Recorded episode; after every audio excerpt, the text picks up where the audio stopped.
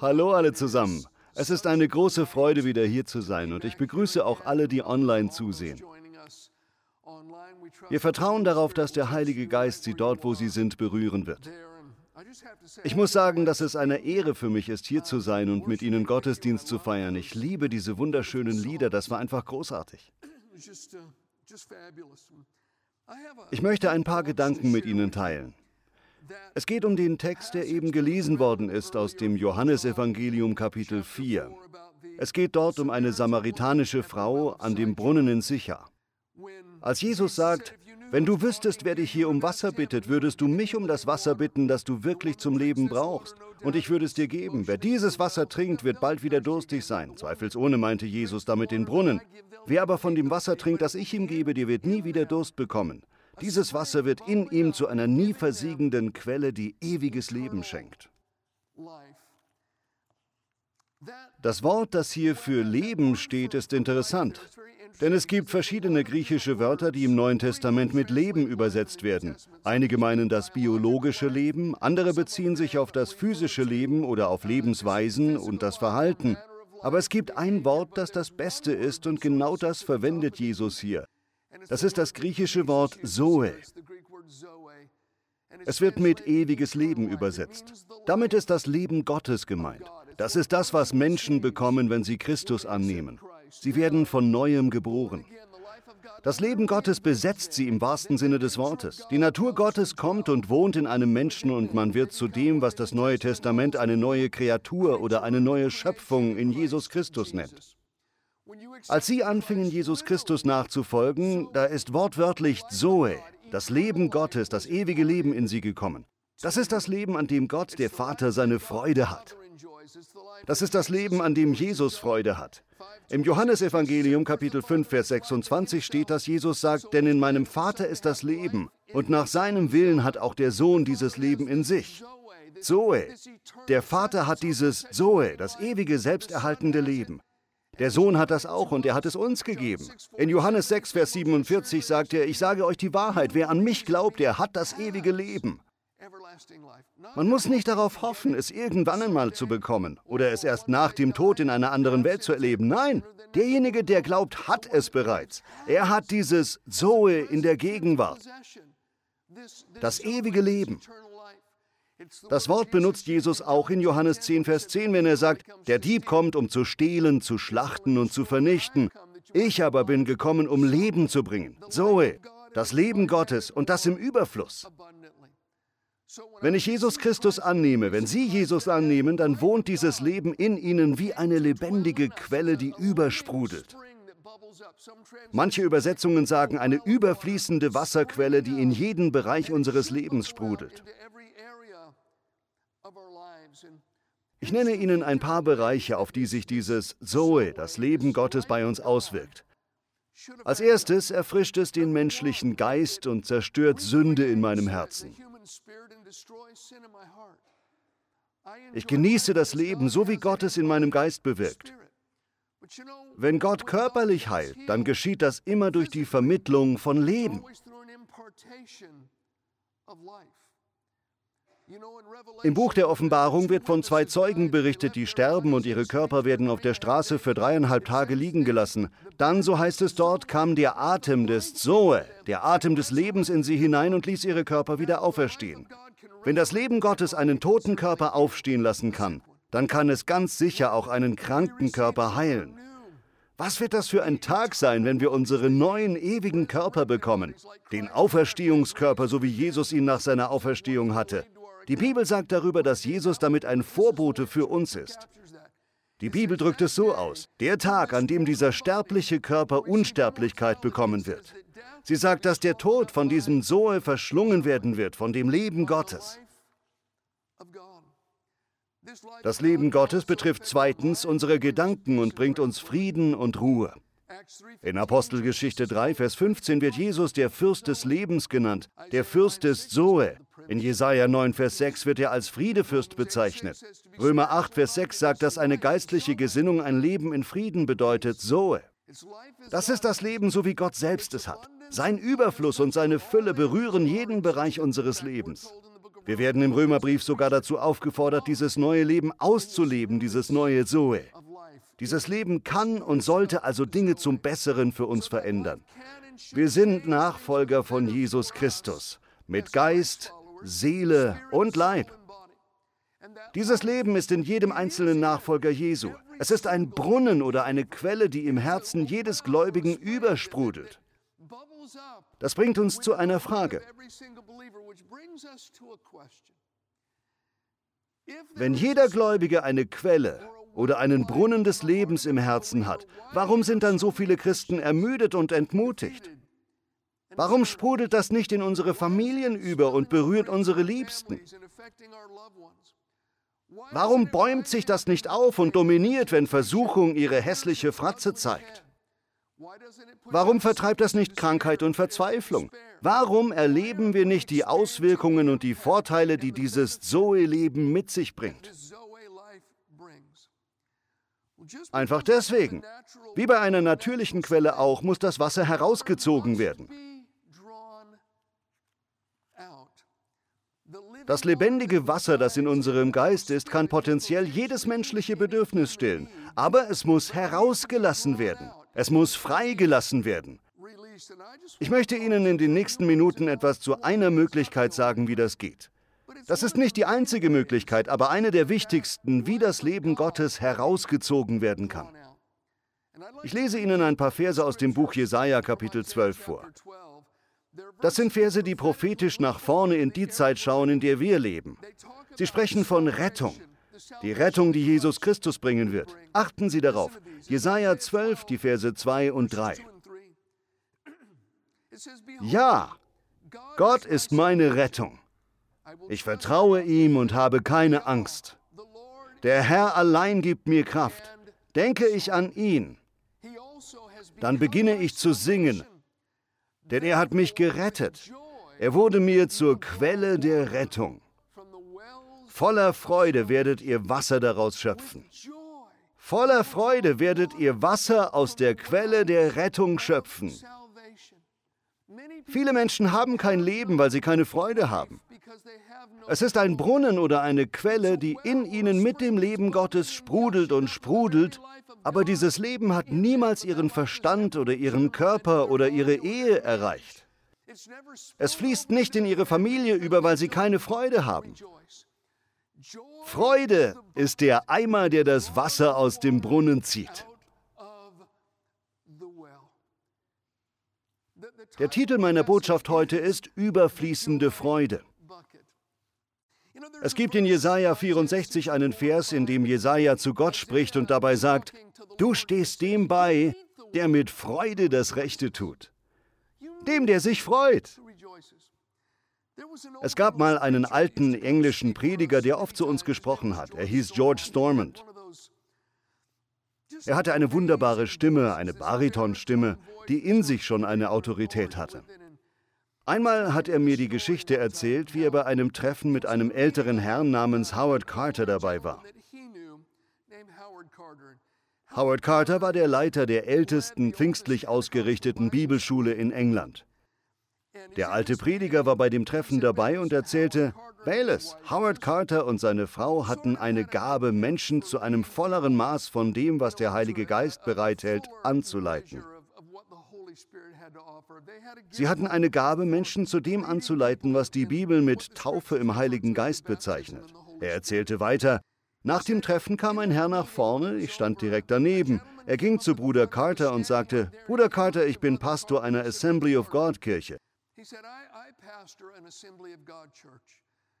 Sie wissen, dass wir charismatisch sind. Wir haben pfingstlerische Wurzeln.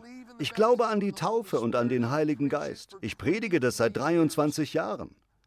Aber ich habe es noch nie selbst empfangen. Ich habe Gott angefleht. Seit 23 Jahren bitte ich Gott inständig um diese Erfahrung, aber ich habe sie noch nie gemacht.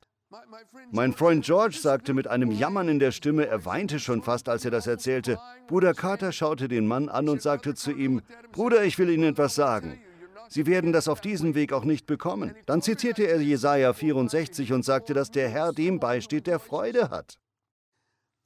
George erzählte weiter, dass das wie ein Licht war, das in den Gedanken des Pastors angeknipst worden war. Man konnte richtig sehen, wie sich sein Gesicht veränderte. Vor der versammelten Gemeinde fiel er auf die Knie und kehrte von seinem Unglauben um. Er hob seine Hände und fing einfach an, sich zu freuen. George meinte, innerhalb von fünf Minuten erlebte er die mächtige Taufe im Heiligen Geist. An Folgendes erinnere ich mich auch noch bei der Geschichte. George sah mich an und sagte, Bayless, in fünf Minuten der Freude wurde mehr erreicht als in 23 Jahren des Betens und Weinens. Ich habe das niemals vergessen. Denn Gott steht uns bei, wenn wir Freude haben. Ich weiß, dass manche von Ihnen denken, Pastor, wie kann ich mich denn freuen mit so vielen schweren Dingen in meinem Leben? Ich möchte Ihnen drei Gedanken dazu sagen. Erstens, wir müssen verstehen, dass Freude nicht von äußeren Umständen abhängig ist. Wir können uns freuen, egal was gerade um uns herum passiert. Ich weiß, dass bei Ihnen, die Sie hier sitzen und bei denen, die von zu Hause aus zuschauen, unzählige Herausforderungen zu bewältigen sind. Nita Whittaker hat eben dieses wundervolle Lied darüber gesungen, dass wir Dinge erleiden und schwere Zeiten erleben. Vielleicht erleben Sie gerade eine harte Zeit. Wissen Sie was? Gott sieht sie und er kümmert sich um sie. Es ist wichtig zu verstehen, dass wir uns freuen können, völlig unabhängig von der Situation, unabhängig von dem, was wir erleben. Es ist sogar so, dass man interessanterweise beim Lesen der Bibel, vor allem des Neuen Testamentes, bemerken wird, dass Freude ziemlich oft mit Bedrängnis und Leid verbunden wird.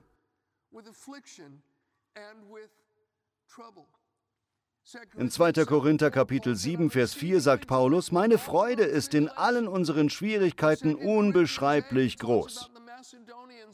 In Kapitel 8 schreibt Paulus von den Mazedoniern und ihren großen finanziellen Nöten, aber es heißt dort auch, dass sie überfließende Freude hatten. Wir kennen Jakobus 1, Vers 2, betrachtet es als besonderen Grund zur Freude, wenn euer Glaube hart auf die Probe gestellt wird. Jesus sagt in Lukas Kapitel 6, wenn euch die Menschen hassen und aus ihrer Gemeinschaft ausschließen und Schlechtes über euch erzählen, nur weil ihr zum Menschensohn gehört, dann freut euch, ja, ihr könnt jubeln. Warum sollte man in einer Versuchung voller Freude sein? Warum sollte man voller Freude sein, wenn man von Feinden umgeben ist oder Mangel erlebt? Aus einem Grund. Sie brauchen, was die Freude bringt. Ich brauche, was die Freude bringt. Sie lässt den Eimer in den Brunnen herab und bringt das Leben Gottes nach oben. Dieses Leben Gottes ist es, was unsere Bedürfnisse stillen wird. Ich habe in der Kirche einmal von einer Frau gehört. Es gab ein Gebetstreffen. Dort sagte sie, ich habe einen Wunsch nach Gebet für Schwester Agnes. Sie erlebt gerade eine schwere Versuchung. Die anderen fragten, was für eine Art von Versuchung durchlebt Schwester Agnes denn gerade? Darauf meinte die Frau, ich weiß es nicht genau. Die anderen wieder, was meinst du damit, du weißt es nicht genau? Sie sagte, Schwester Agnes lebt in der Wohnung über mir. Ich weiß, dass sie bei Anfechtungen immer anfängt, Gott laut zu loben. Letzte Nacht konnte ich hören, wie sie über meine Zimmerdecke hin und her marschierte und ich konnte hören, wie sie ganz laut Anbetungslieder zu Jesus gesungen hat. Darum weiß ich, dass sie gerade eine Versuchung durchlebt. Manche von uns müssen dieses Geheimnis lernen, das Schwester Agnes kannte. Wenn wir durch eine schwierige Phase gehen, dann sollten wir unsere Hände erheben und umso mehr zu Jesus singen. Zweitens, und das ist sehr wichtig, Sie müssen in allem einen Grund zur Freude suchen. Paulus schreibt im Brief an die Philipper, ich bin jetzt gerade im Gefängnis und manche sind dadurch ermutigt, noch mehr zu predigen. Manche predigen Christus aus Wohlwollen und mit guten Motiven, aber es gibt auch andere, die sind nur froh, dass ich kaltgestellt bin, denn jetzt treten sie ins Rampenlicht vor und predigen Christus aus schlechten Motiven heraus. Und Paulus sagt, wisst ihr was? Egal ob von Christus aus guter oder aus schlechter Motivation heraus gepredigt wird, zumindest wird über Christus gepredigt und darüber freue ich mich. Von den Jüngern wird in der Apostelgeschichte Kapitel 5 berichtet, dass sie geschlagen und bedroht wurden, damit sie nicht mehr weiter von Jesus reden. Es heißt dort, dass sie voller Freude weiterzogen. Nicht, weil sie geschlagen worden waren und nicht, weil sie bedroht worden waren. Sie waren voller Freude, weil sie als würdig angesehen worden waren, für Jesus zu leiden denn sie sind mit Jesus Christus identifiziert worden. Wir können immer etwas finden, über das wir uns freuen können. Unsere Tochter ist 33 Jahre alt. Mit 16 hat sie sich mal das neue Auto ihrer Mutter ausgeliehen und wir bekamen einen Anruf, weil sie in einen Unfall verwickelt war. Wir fuhren zu der Unfallstelle, die Autos standen noch dort und die Polizei war da. Unserer Tochter ging es gut, aber als sie mich sah, brach sie in Tränen aus. Sie rannte auf mich zu und brach in meinem Arm zusammen und schluchzte. Wenn Sie eine Tochter haben, dann wissen Sie, was das bedeutet.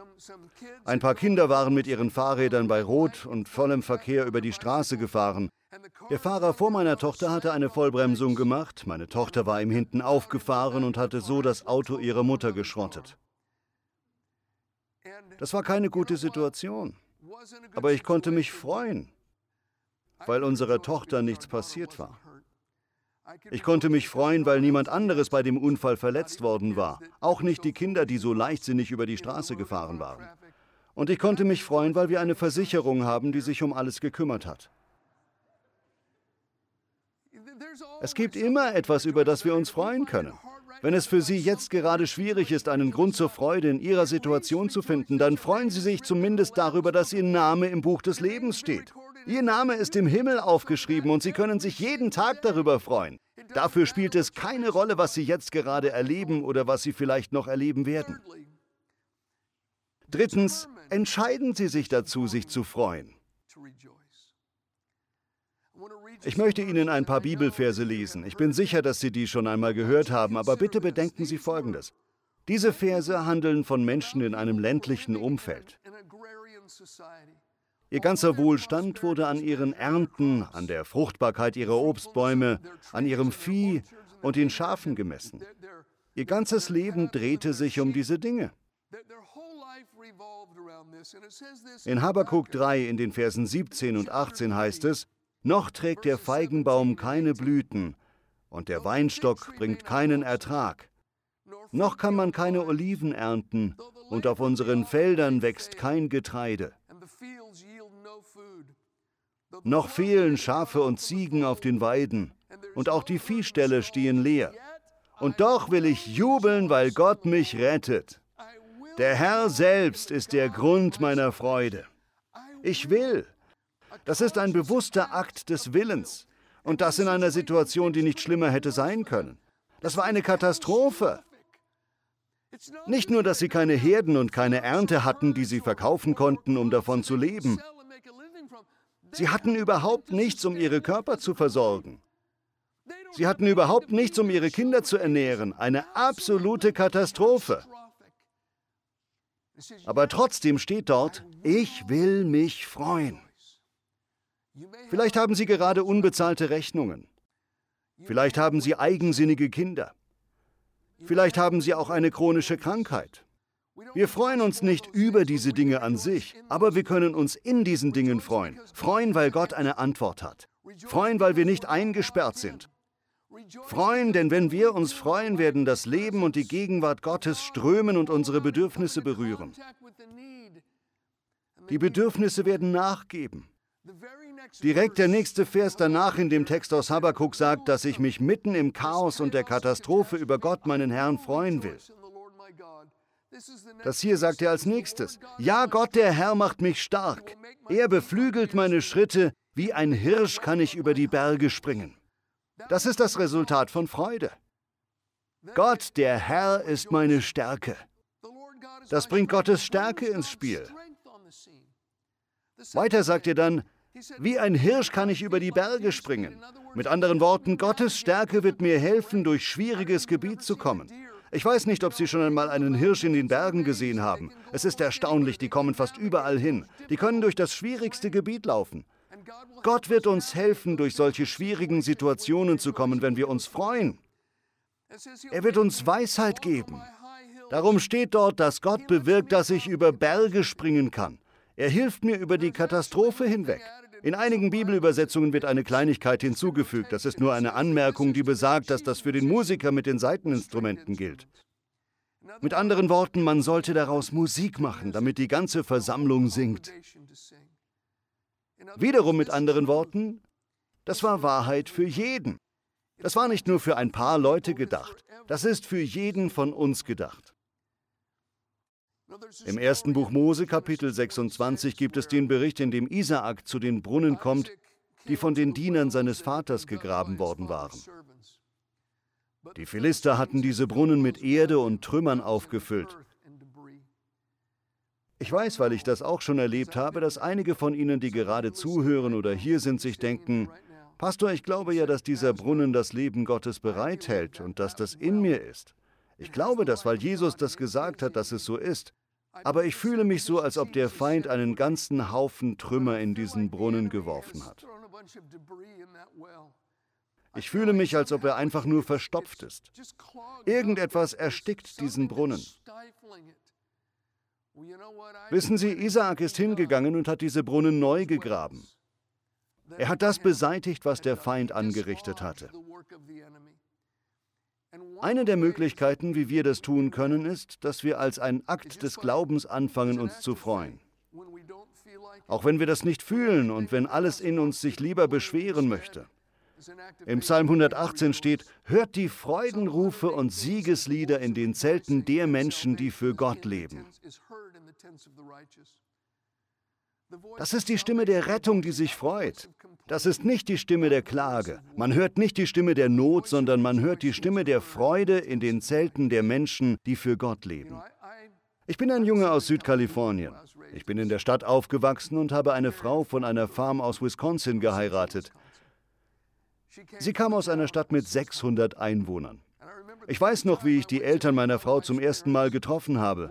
Wir fuhren meilenweit aufs Land hinaus und es gab dort ein kleines Schulhaus mit nur einem Raum. Diese Schule war für die erste bis sechste Klasse. Das sah aus wie aus der Serie Unsere kleine Farm. Ich traf die Familie meiner Frau und es waren wundervolle Menschen vom Land. Am ersten Abend gab es Eichhörnchen-Eintopf. Dann fuhren wir raus zu ihren Brüdern. Die wollten sich einen Spaß machen. Sie hatten einen riesigen Garten und ihr Vater war ein Milchbauer. Wir wollten also ein paar Tomaten im Garten pflücken und sie dann waschen und ganz frisch essen. Und weil ich so ein Gentleman bin, drückte ich den Zaun nach unten, damit meine Frau darüber steigen kann. Ich hatte allerdings nicht bedacht, dass das ein elektrischer Zaun war. Ihre Brüder beobachteten mich dabei und hielten das für den größten Spaß aller Zeiten. Aber schließlich waren wir in dem Garten und fanden riesige reife Tomaten und nahmen sie mit. Auf der Farm gab es eine alte rote Pumpe, die man mit der Hand bedienen musste. Wir haben die Tomaten gewaschen, aber diese alte Farmpumpe musste vorher angesaugt werden, bevor sie Wasser geben konnte. Man musste zuerst eine Flasche Wasser in die alte Pumpe gießen, dann erst konnte sie Wasser geben. Ich weiß, dass jetzt einige Menschen denken, ich werde aber nicht meine Hände erheben oder zu Gott singen. Ich werde mich nicht freuen, wenn ich das nicht fühle. Das wäre Heuchelei. Das wäre keine Heuchelei. Sie würden damit lediglich die Pumpe ansaugen. Das ist nur der Akt des Glaubens, den Sie tun müssen, auch wenn Sie das nicht fühlen. Sie sollten nicht sagen, ich gieße aber kein Wasser in die Pumpe, denn die Pumpe soll mir doch Wasser geben. Jeder von uns erlebt das hin und wieder, dass wir uns nicht danach fühlen. Alles auf der Welt scheint dann schief zu gehen. Aber wir erheben dann unsere Hände und freuen uns über unseren Gott, unseren Herrn. Ich will mich über Gott freuen. Noch einmal, das ist nicht der einzige Weg, aber das ist einer der wichtigsten Wege, wie wir den Eimer in den Brunnen herunterlassen und damit das Leben Gottes nach oben bringen. Das wird in unsere Familien übersprudeln. Das wird übersprudeln und Auswirkungen auf unsere Ehen haben. Das wird übersprudeln und Auswirkungen auf unsere Gedanken haben. Sie werden überrascht davon sein, welchen Frieden sie haben können. Ich glaube, dass Freude ein wesentlicher Bestandteil davon ist. Mit Folgendem möchte ich zum Ende kommen. Das alles beginnt, indem ich diese Quelle oder diesen Brunnen in mir habe. Derjenige, der an den Sohn Gottes glaubt, hat das ewige Leben. Ich selbst wurde durch eine kleine Straßenmission in der Stadt Medford in Oregon gerettet.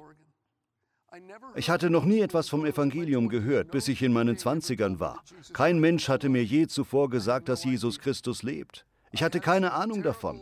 Ich hatte ein paar ernsthafte Drogenprobleme und ein paar andere Dinge, die in meinem Leben waren. Schließlich fand ich mich bei dieser Straßenmission wieder. Ich landete dort, weil mir eines Tages ein zwölfjähriger Junge in einem Park von Jesus erzählt hatte. Ich hatte diese Geschichte niemals vorher gehört. Er hatte mir gesagt, dass Jesus lebt. Als ich mit dem kleinen Jungen redete, war das so, als ob ich einem Außerirdischen von einem anderen Planeten zuhören würde. Wegen seines und des Einflusses seiner Familie landete ich in der Straßenmission und übergab Jesus mein Herz. Damit hat alles für mich angefangen. Ich habe wahrscheinlich 30 Minuten lang wie ein Baby geweint, weil diese Last, die ich so lange auf meiner Seele gehabt hatte, von mir genommen worden war. Ich wusste, dass Gott real ist. Vielleicht kommen Sie aus einem Hintergrund wie ich. Vielleicht können Sie damit aber auch nichts anfangen. Wir alle haben aber eines gemeinsam. Wir sind Menschen, so wie Nita Whittaker gesungen hat. Wir alle brauchen einen Retter. Wir alle sind schuldig geworden und spiegeln nicht mehr die Herrlichkeit Gottes wider. Jesus Christus ist gekommen, um zu suchen und zu retten, was verloren war. Er ist für Sie gekommen, er ist für mich gekommen. Kein Verdienst, keine guten Taten und kein menschliches Streben kann uns jemals in die richtige Beziehung mit Gott bringen. Das alles kann das niemals leisten. Rettung kommt aus Gnade durch Glaube plus Null. Es kommt nicht durch unsere Taten, damit sich niemand darüber rühmen kann, wie die Bibel sagt. Vielleicht sind Sie heute hier vor Ort oder hören zu und haben Jesus noch nie als Herrn und Retter Ihres Lebens angenommen. Oder Sie sind sich unsicher, wo Sie gerade Gott gegenüber stehen. Er schenkt aus seinem Reichtum allen, die ihn anrufen. Ich möchte Sie fragen, ob Sie mit mir beten wollen. Vielleicht legen Sie dabei eine Hand auf Ihr Herz. Schließen Sie dabei die Augen, wenn Ihnen das hilft. Aber Sie müssen das nicht tun. Ich gebe Ihnen ein kurzes Gebet und Sie können das in Ihren Worten sagen. Wenn Sie das Gott ehrlich sagen, dann glaube ich daran, dass er Ihnen begegnen wird. Die Bibel sagt, dass wir gerettet werden, wenn wir in unserem Herzen glauben, dass Jesus vom Tod auferstanden ist und wenn wir das mit dem Mund bekennen. Dann empfangen wir ewiges Leben. Sie können diese Worte Gott ganz ehrlich sagen. Sagen Sie, Gott, ich komme zu dir. Bei sich zu Hause oder wo auch immer Sie sind. Gott, ich komme zu dir. Von ganzem Herzen glaube ich. Ich glaube, dass Jesus dein Sohn ist. Ich glaube, dass er am Kreuz für mich gestorben ist. Ich glaube, dass er für meine ganze Schuld bezahlt hat. Jesus, danke, dass du mich so sehr liebst, dass du meinen Platz eingenommen hast. Ich glaube, dass du vom Tod auferstanden bist und ich bitte dich jetzt, dass du in mein Leben kommst. Sei mein Herr und mein Retter. Amen. Amen. Gott segne Sie. Es war mir eine Freude, hier bei Ihnen zu sein.